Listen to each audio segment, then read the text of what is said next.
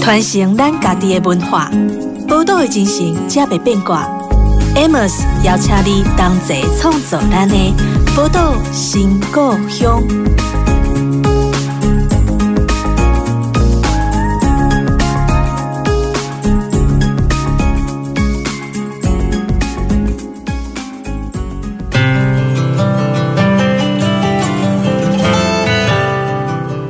欢迎光临宝岛新故乡，我是 Amos。这个节目呢，在宝岛联播网播出。那如果说你习惯透过手机或 Pad 来收听广播节目的话，你可以在 Podcast 当中去搜寻“宝岛新故乡”也可以。那今天我们邀请的来宾呢，其实是来自彰化溪州。因为其实，在吴胜老师他还年轻的那一场纪录片的放映会上，他有谈到哦，就是当初他们在进行护水运动之后呢，带领护水运动之后的这些伙伴们。呃，又成立这个西周上水，上水农产其实是由小农共同组成的一个友善农产品的一个平台哦。它专门出产这些不用农药啊、化肥啊、除草剂，好吃又很健康的这些上水米。但提供的不只是商品，而且他们其实提供的是一种生活的价值观。为了打破层层剥削的这些产销关系哦，然后降低食物的里程，他们通过农民的共学合作，然后集体产销，降低个别转作的门槛，建立了农村产业的一个途径，也在浊水溪流域举办各式各样的地方创生、友善农产的相关活动哦。那我们今天就透过这个食物呢和活动。连接起天地人之间这样的一个桥梁，然后也吸引民众走进西州上水，走进西州，然后发现农村的一些价值。今天我们就邀请的就是来自这个上水农产的伙伴詹青妙，阿妙来跟大家打个招呼好吗？Hello，大家好，我是上水农产的清妙。是青苗，我想跟你请教一下，就是刚刚我有稍微提到这个上水农产它的成立的背景，其实跟护水有关哦。那你要不要跟我们聊聊它当初是什么样的一段故事呢？而西周其实一直以来都是以农产为主要的产业，西周大概有差不多七成以上的人都是从事农业的相关工作。嗯、那所以我们非常重要的灌溉水源其他比准就是。可以说是西周的生命之河这样子。嗯、那我们在二零零一年吉吉兰河堰启动之后，其实就已经让其他比族的农用水源被剥夺，变成是供饲停留的一个状态。嗯、那在这个非常缺水的状态之下，我们居然还发现，在二零一一年的时候，彰化县的那时候的农田水利会，就是还发包了中科四期的抢水工程给中科。那这个部分，他们就会变成是以每立方公尺三点三元的价钱，然后把其他比准的农用水源又卖给了工业用，嗯、那等于一天又会再剥夺气压比准六点六五万公吨的水。嗯、那原本已经很缺水的状态，又被工业再抢了一次，那等于农民就几乎是没有水可以用了。这样子根本农民没办法过活，所以农民们就非常的不高兴。所以就跟青年们组成了一个反中科抢水自救会的一个组织，然后来守护我们的气压比准。嗯，然后在这个过程中呢，其实反中科抢水自救会这个过程，其实北上抗议了十二次以上。嗯哼，然后在这个过程中，就是农民们也会时不时就是来通知当时的青年说，呃，哪边又在做偷挖工程之类的。嗯哼，所以在当年的八月七号，其实我们也在。气压比准的水源头，也就是大庄社区这个地方，举办了一个八七的护水行动，然后吸引了各地的生源青年来这边一起正式的向政府宣战。后来国科会的主委就变成了朱敬一主委来担任，嗯、那他也宣告了说反中科抢水工程就暂停，但是殊不知这只是一个表象而已。嗯，其实发包的工程单位还是不断的在偷偷施工。所以，就是农民们就直接在圳高边，就是气压比准旁边，就直接搭了棚架，然后就是轮流在那边守夜，阻止那个厂商继续施工。嗯、这个过程其实蛮久的，就长达了九十九天。嗯，那最后大家就把这个工程成功的挡下来了。那挡下来这个过程蛮辛苦的啦，嗯、就是大家就农民呢年纪也蛮大的，那就是轮流在。水圳边这样子轮流守夜，嗯哼，最后反中车抢水这个工程就变成不是在西周取水，反而就是移到了比较中下游的地方，就是皮头的地方来进行取水工程。那取水的量也从六点六六五万公吨就是减半。嗯哼，所以这也算是护水行动的一个告一段落。是，那护水行动之后是为什么还会这样的起心动念说，哎，那我们还要成立一个上水农产这样的公司？其实，呃，很多的运动啊，或者是这些抗争的活动，其实它跟经营一个产销体系的概念啊或能力其实很不太一样。好，那这中间为什么会有这样的转换呢？因为其实刚刚有说到掐鼻祖，就是我们非常重要的水源嘛。嗯，那我们既然就把这个水源守护住了，我们就想说，那我们还可以再为这个水或者是这个土地做些什么事情。然后，其实水进到了农田之后，有人会觉得说，农民如果在用一些。农药啊，化肥啊，其实也是对土地的一种伤害，嗯，所以我们就想说，我们还能再对土地做什么？所以我们就跟当时的反中科强水自救会会长谢宝元先生讨论一下。嗯然后我们就会想说，那我们就把这个抗争行动转化成是推广友善农产，也对他们年纪，就是因为他们农年纪也大了，所以转做有机可能对大家的健康也比较好。所以我们就想说，那就把这个比较激进的抗议行动变成是友善农产的推广，然后就一直持续到现在，也差不多十年了。是。其实讲到这个有机或是无毒的，或者是友善耕作的这些方式哦，它其实对那时候农民应该是比较不熟悉的，而且因为那些化肥啊，那些呃农业用的药剂的发明，其实某个程度，它在对于耕作的农人来说，它某个程度它是帮他减少了很多麻烦。好，虽然他产出的米可能是不是那么健康，所以你们当初在说服其他的农民来加入的时候，有没有碰到什么样的困难啊？因为其实。对于农民来讲，确实就像你刚刚说的，就是可能除草就可能要花费他们非常多时间。对，然后不撒农药啊，然后不施肥料，对于他们都是一种天方夜谭的想象。嗯。但是，所以他们一开始其实是有一点，但是因为我们有一个保价收购的一个方式，嗯，就是我们不是以一个完全依照产量来作为唯一标准的方式来进行收购。嗯，我们可能还是。会以气作面积为准则，嗯，然后所以就是比市价还要高的金额下去跟农民气作那些稻田，嗯，所以就是应该算是全台湾收购价格比较好的一个厂商，嗯，所以其实有一些农民还是蛮想要尝试看看的，是，然后尤其现在健康意识抬头，也越来越多农民愿意加入我们的行列。对，可是你刚刚你也提到了，因为你是用比较高的收购价去跟农民收购嘛，然后你刚才说的是你是按照耕地的面积来制定价格，而不是根据收获的稻谷的产量来收购，是吗？对，就是最一开始是以产量的，就是这块田地是多少面积下去做收购，而不是以譬如说一公斤多少钱。对，一台斤多少钱去收购？嗯，可是这样的话，某个程度它就是会牵扯到另外一个问题，就是当你们的收购成本比较高的时候，那你们要怎么样去用什么方式把它放进市场里面，让去说服更多的消费者来接受这样这样的米呢？而且你很多时候，我们在讲到说所谓的干净的米的时候，都会不由自主的想到花莲啊、台东啊，因为天生就是好山好水，然后可能污染也少，那一定会有这样的一个竞争关系嘛？那你们是怎么样去在市场上去做这样的化解跟铺陈呢？因为其实大家想到无毒米，或者是有机米，或者是环境纯净，确实会想到花东米比较多。但是说来也是蛮有趣的啊，因为虽然吉吉兰和燕抢了我们其他鼻准一些水源嘛，嗯，但是也因为吉吉兰和燕的关系，我们就是直接有一个专管，直接是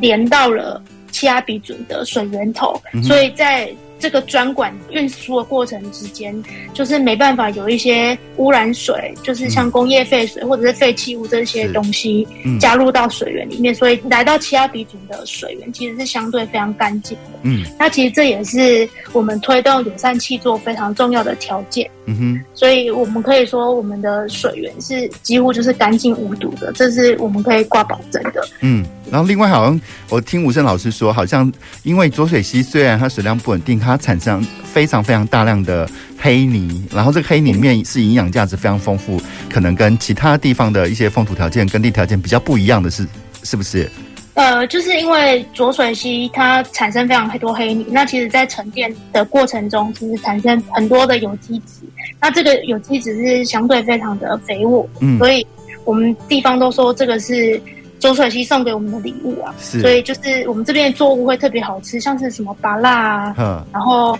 稻米都是透过黑泥来去做孕育的，是，所以我们都说它是黑金啊，对就是龙锥阁头这样。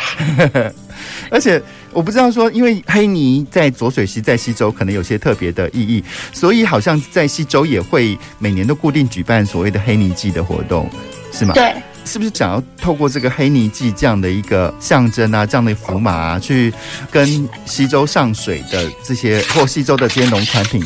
呃，产生一些连结？对，因为其实黑泥祭我们一开始从二零一零年，其实我们就开始办西洲文化祭了，嗯，但是一直办到二零一五年的时候，我们想说我们要更增加地方性，因为想说各地都在地方文化祭，那我们的特色是什么？嗯哼，所以我们就。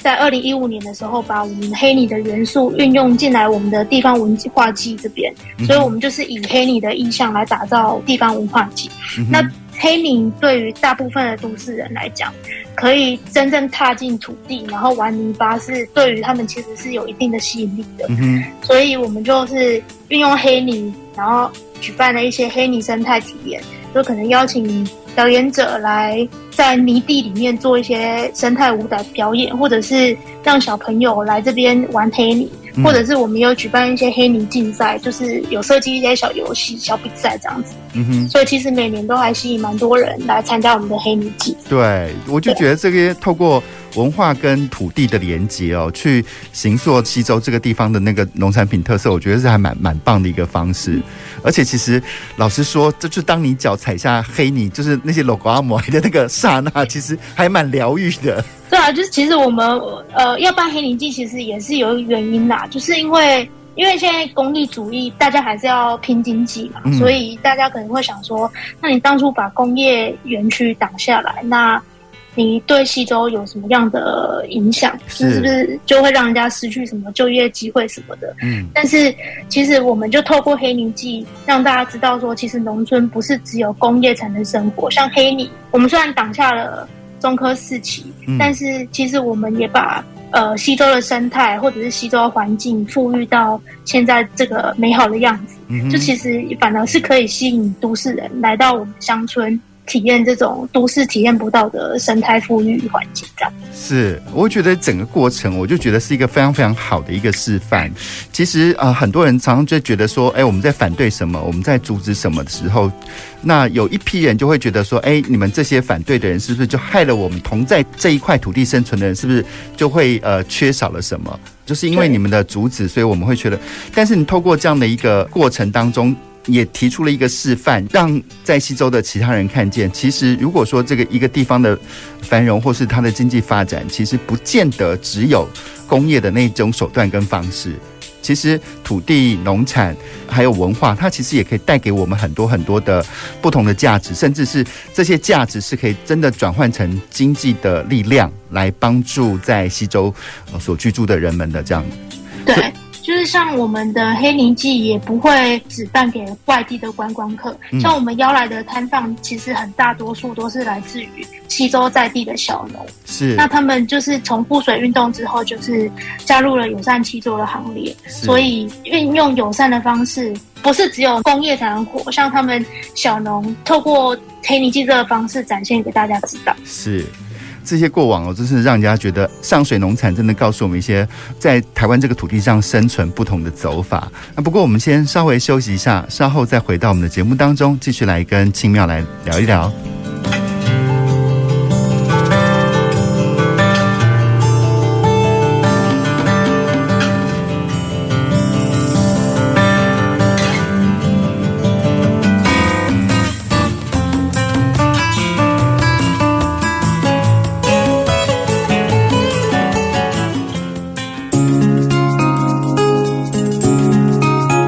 传承咱家己的文化，宝岛的精神才袂变卦。Amos 邀请你同齐创造咱的宝岛新故乡。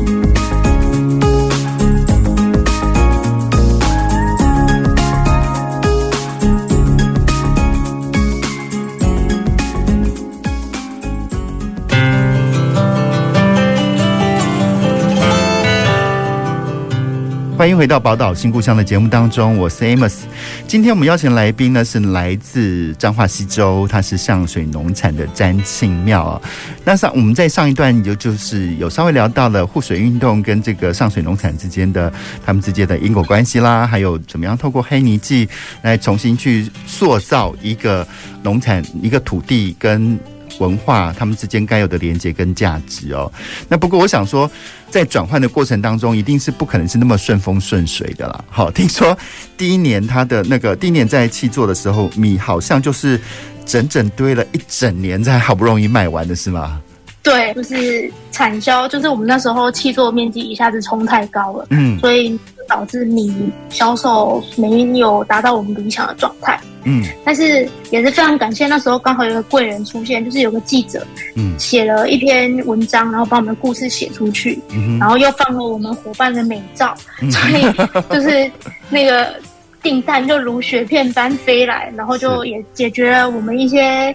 销售上的困境，这样。那也因为这样子，所以我们就是没有只着重在稻米这部分，嗯，我们也开始研发一些米加工品，像是玄米茶、玄米松饼粉，还有。黑米凤梨酥，嗯，然后就是透过加工品来解决我们这部分的产销失衡的状态。对，哎，可是那个什么，呃，虽然一开始那个是因为有一个因为记者的报道而受到注目嘛，可是我在想说，在接下来你们是你们的通路的部件的策略和方式是什么？那有我知道有有网站，那网站是一个虚拟通路，那也会有实体通路吗？呃，我们有一些友善小农的通路啦，就是像是。嗯跟农夫买的这种小农电商，嗯，然后也有跟我们一些比较友善的餐厅也有运用我们的商品，嗯，就是有像什么绿色餐饮的那些部分，嗯，然后当然还是有一些企业认购的部分，像这是算是我们蛮大宗，就是大企业就是有个。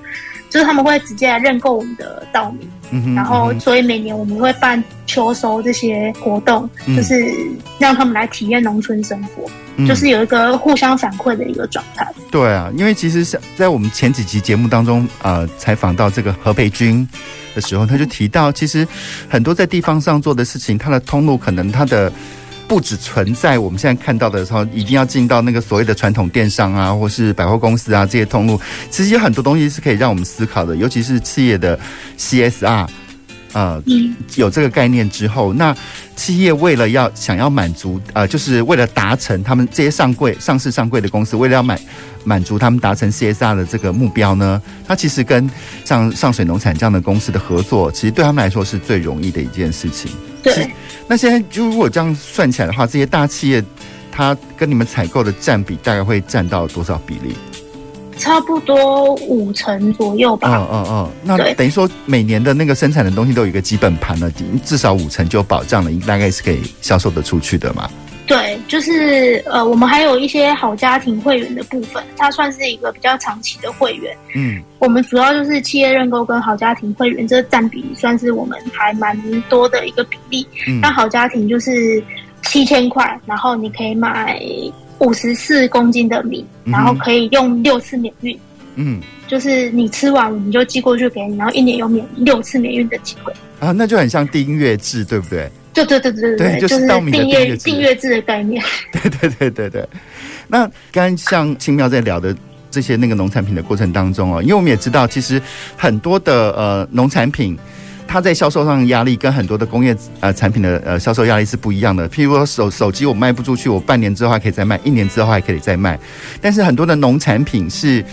如果说尤其像那些生鲜的叶菜类啊，就是我今天卖不出去，它明天就报废了耶。它其实常常就是在这样的状况下，所以它的销售压力其实比一般的商品还要来得大。所以它有时候它要去跟这些加工品去做连接，它其实某个程度是可以巧妙的去吸收了它可能面临报废的这样的一个一个窘况。好，那这些像那个青妙刚刚提到的说，又以米为主角，作为了很多商品之外，还有其他的商品在也是在呃上水农产公司在陆续在研发或引进的吗？对，其实像我们。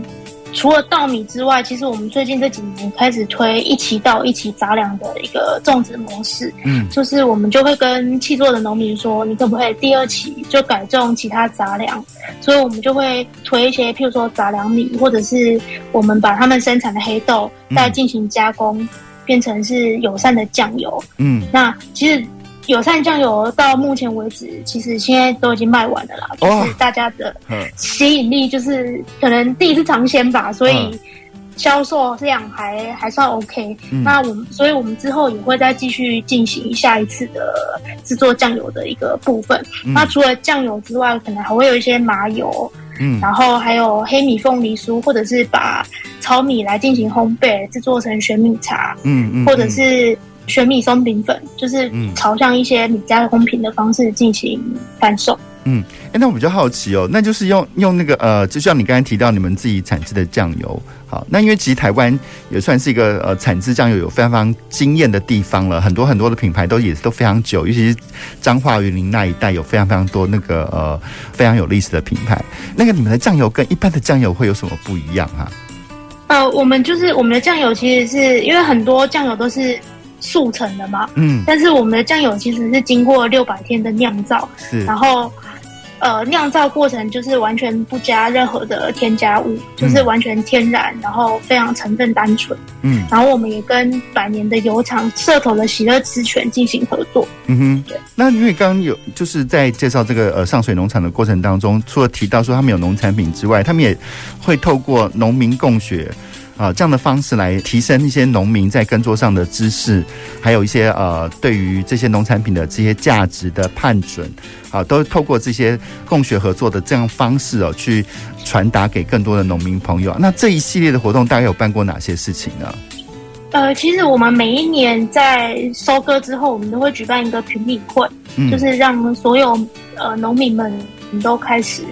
就是来吃吃看大家种的米啊，就是大家互相的评比一下米。吃起来的状态，然后大家会互相讨论米种植的情况，或者是种植的方法。嗯、那当然，我们之前也有跟特生中心合作，然后他们就是来我们这边进行生态调查，嗯、然后可能就是让我们知道我们这附近的生态有哪些动植物。嗯，然后我们就是会制作一个小本本，就是一个记录本，然后让就发给每个农民，让他们去观察说，那你们的水质或者是环境现在是什么样的程度，可以遇到。什么样的动植物，然后让他们进行观察，然后帮我们做拍照记录这样。嗯，那我们这几年其实呃，从去年开始，其实我们也有创立了一个地方创生的工作站。嗯、那这个工作站就是会有一些它的活动，其实是有结合上水一直在推行的公益米粮行动，就是跟社区进行合作。嗯、那当然也会发展一些，就是推广一些友善农产的部分，像是。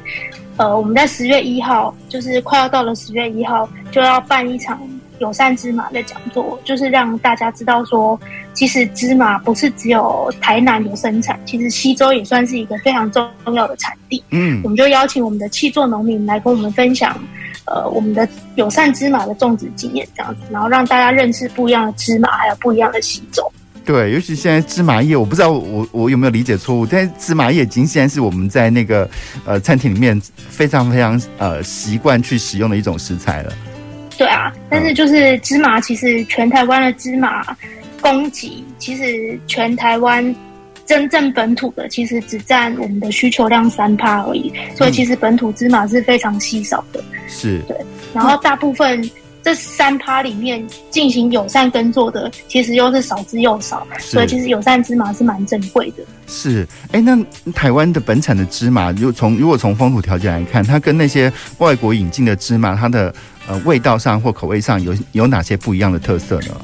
呃，因为品种也比较不一样啊，嗯、就是国外可能还会像印度、非洲那边种比较多，嗯、那台湾的话。台湾大部分都是种黑芝麻，嗯，那其实更多的知识可以十月一号的时候来听我们的农民分享。十月一号，好，你们十月一号是什么样？是什么样的活动？就是呃，我们有邀请我们一直气作的农民，那他就是这几年也改种芝麻，然后就是有也有种芝麻跟黑豆啊。其实上水的酱油其实就是用他种的黑豆来进行淬炼的。嗯哼嗯哼。然后他就是有非常丰富的友善种植经验，然后他可能会来跟我们介绍种植的芝麻的品种啊，然后它的生长过程啊，还有全台湾、全世界的种植面积分布这样子。然后也会邀请我们以前的一个伙伴，他就是长期在友善耕作界进行耕耘，嗯、然后来跟我们这位农民进行对谈。嗯哼嗯哼，哎，可是就是你刚才讲的这些概念跟理念，还有刚刚刚你在讲那些你们的通路，可能是企业的采购，可能来自于对你们认同的这些家庭啊，他们固定会有订阅制跟您订阅稻米。可是你有没有想过，这还毕竟就是比较呃，我怎么觉得这还是比较像类似一个同温层的经济啊？你没有想过想要再往外拓？把这些你们想要提倡的理念啊，或这些呃呃，在你们理念之下去耕作出来的产品，去往外去拓向更一般的大众。这确实就是我们这这几年一直想要做的事情啊。嗯，不要再局泥在同温层，把市场往外拓。嗯，所以我们之后可能会研发更多一些，譬如说。呃，我们目标客群是可能现在都会型的那些小家庭，嗯，所以我们可能会研发一些，譬如说单包装的玄米茶，或者是松饼粉，或者是一包一包的，像这次黑泥季就有就有合作推出一个黑泥米，就是单包装像信封袋，嗯，一包米就可以煮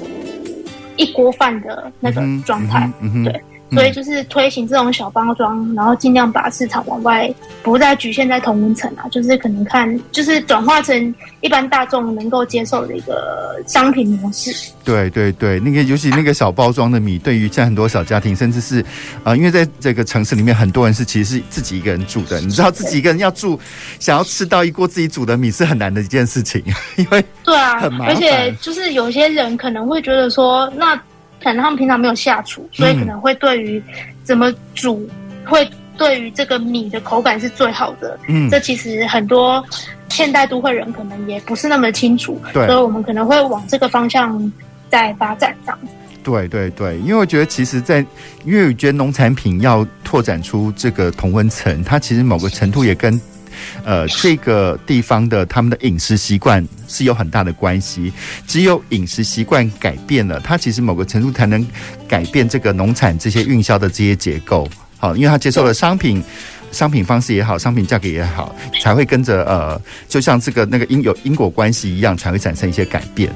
对，好，好，那我们先聊到这边，先稍微休息一下，稍后再回到我们的节目当中，继续来跟青妙来聊一聊。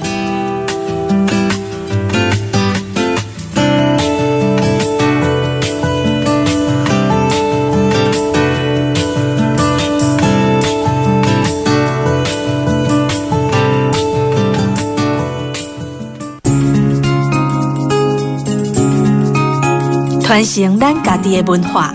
宝岛的精神才袂变卦。Amos 邀请你同齐创造咱的宝岛新故乡。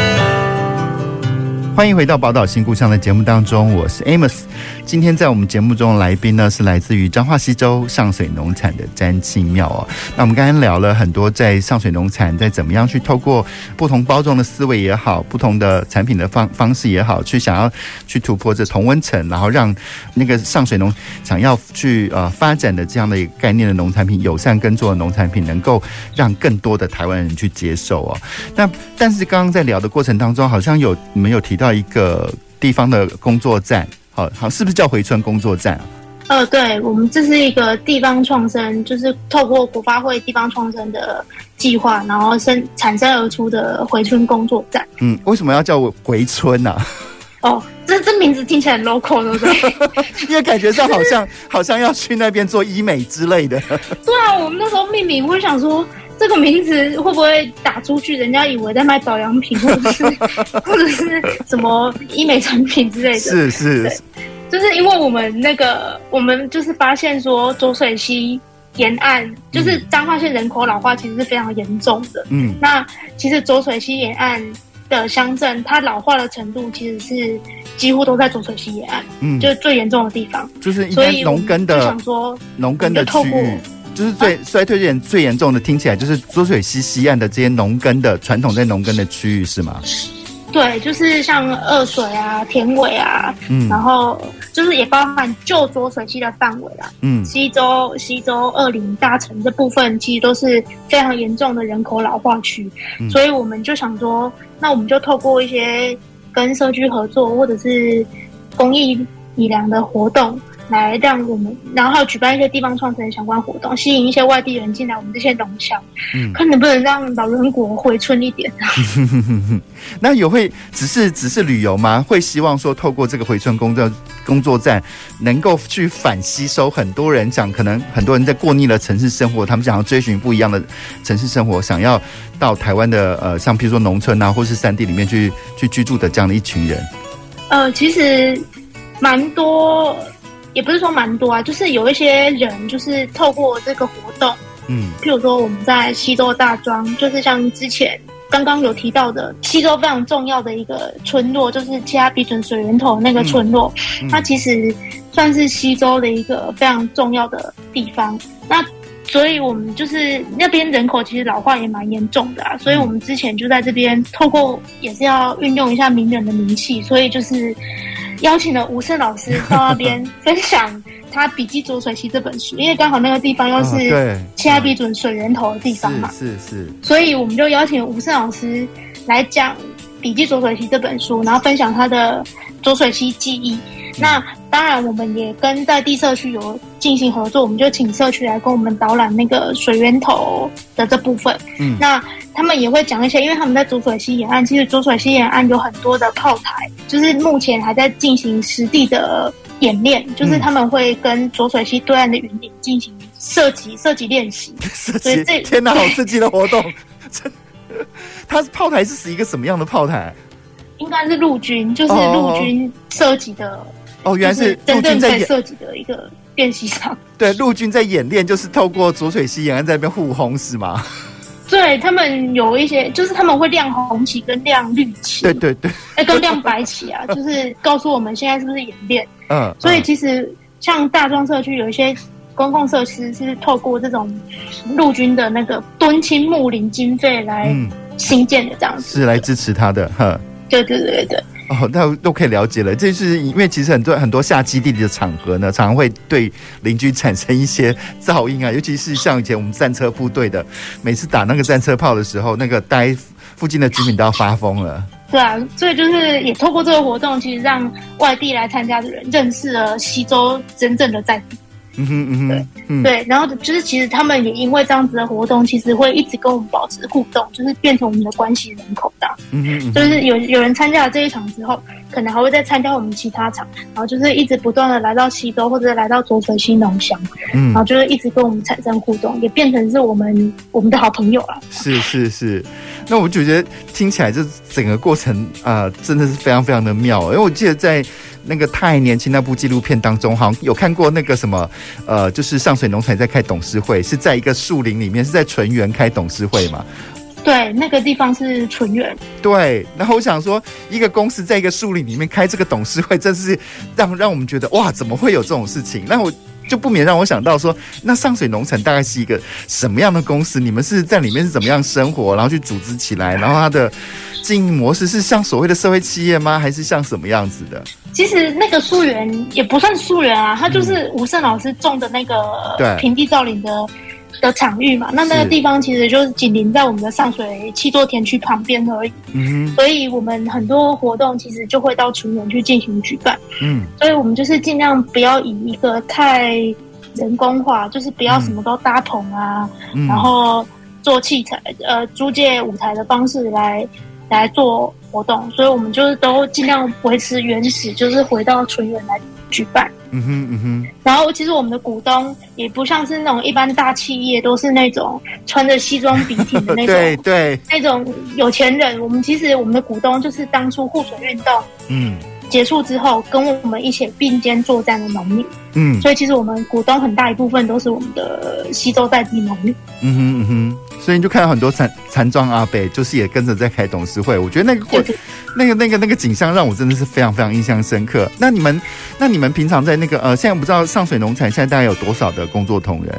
其实我们。不不能只算上水农产这部分，是是是，因为我们其实有很多合作组织，像就是一直一起在西周这块土地做耕耘，嗯、像是台湾基石社团法人台湾基石纯园协会，嗯、就是我们在纯园里面有一个基石华德福的学校，啊是，然后这个协会是主要是协助这个学校进行管理运作管理的一个组织，嗯、然后还有我们。蛮重要的彰化县其他鼻准产业文化协会，嗯、哼这都是我们一直密切合作的西周社群，嗯、这都算是我们西周，就是我们上水农产的好伙伴，所以我们通常说人，我们会说这全部的人。是是是是，就感觉上那个就是呃，上水农产吸引了很多很好的那个友友善的伙伴团体。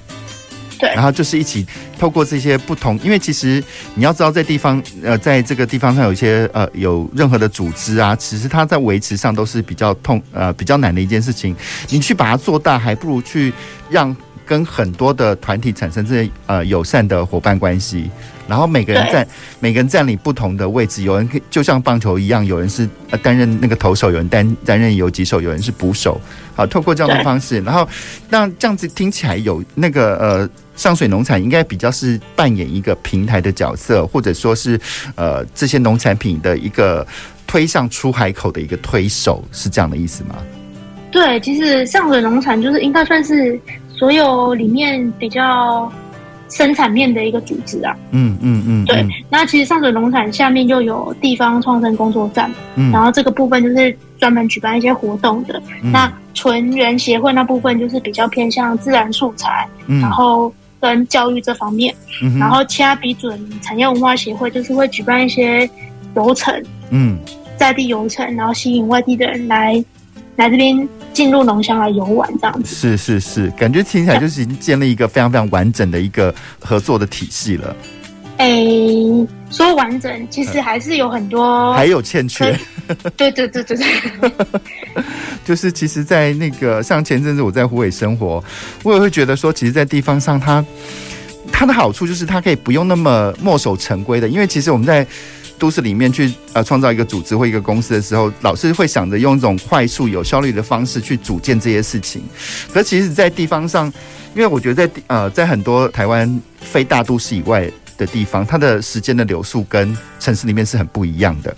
好，所以我们反而因为这个流速的不一样，我们从中可以产生一些比较有趣的一些合纵联合的方法也好，或者是合作的方法也好。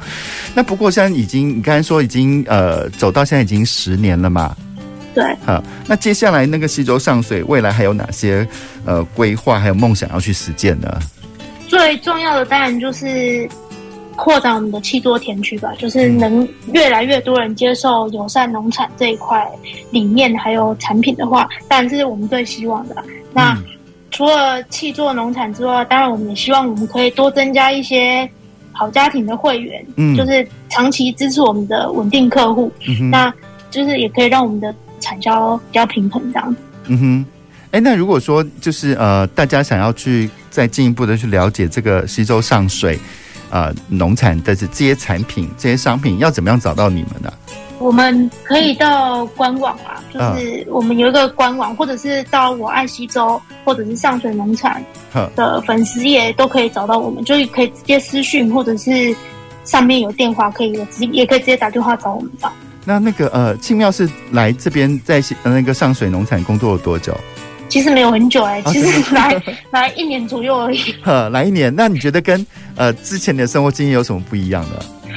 之前我觉得在这里比较没有时间感，嗯、就是莫名其妙时间就过去了，然后每天就是整个大地都是我们的工作场域，对，不像是固定的一个办公桌，然后办公地点，嗯、反而是要四处啪啪走，跟农民互动啊，跟居民互动这样子。嗯嗯嗯嗯，这是其他地方比较没办法体验到一个比较弹性的生活。对对对对，我就觉得这些经验哦，真的是每个人，呃，如果说有，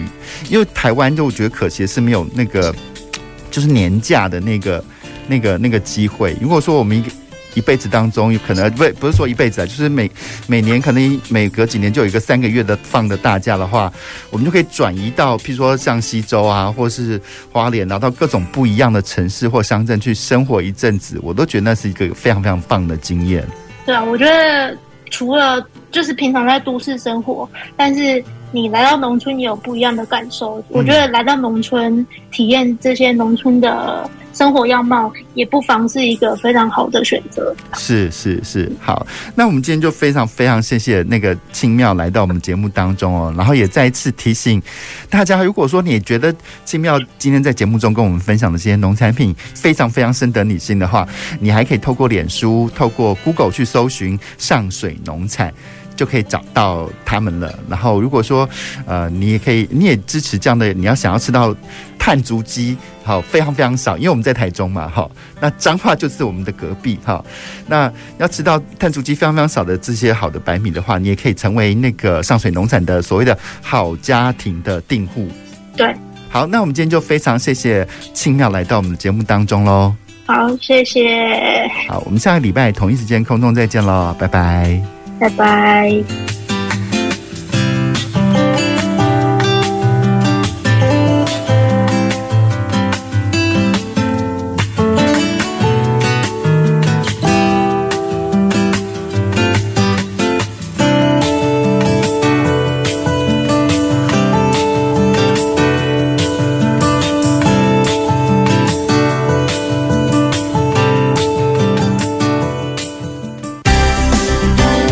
由文化部影视及流行音乐产业局补助直播。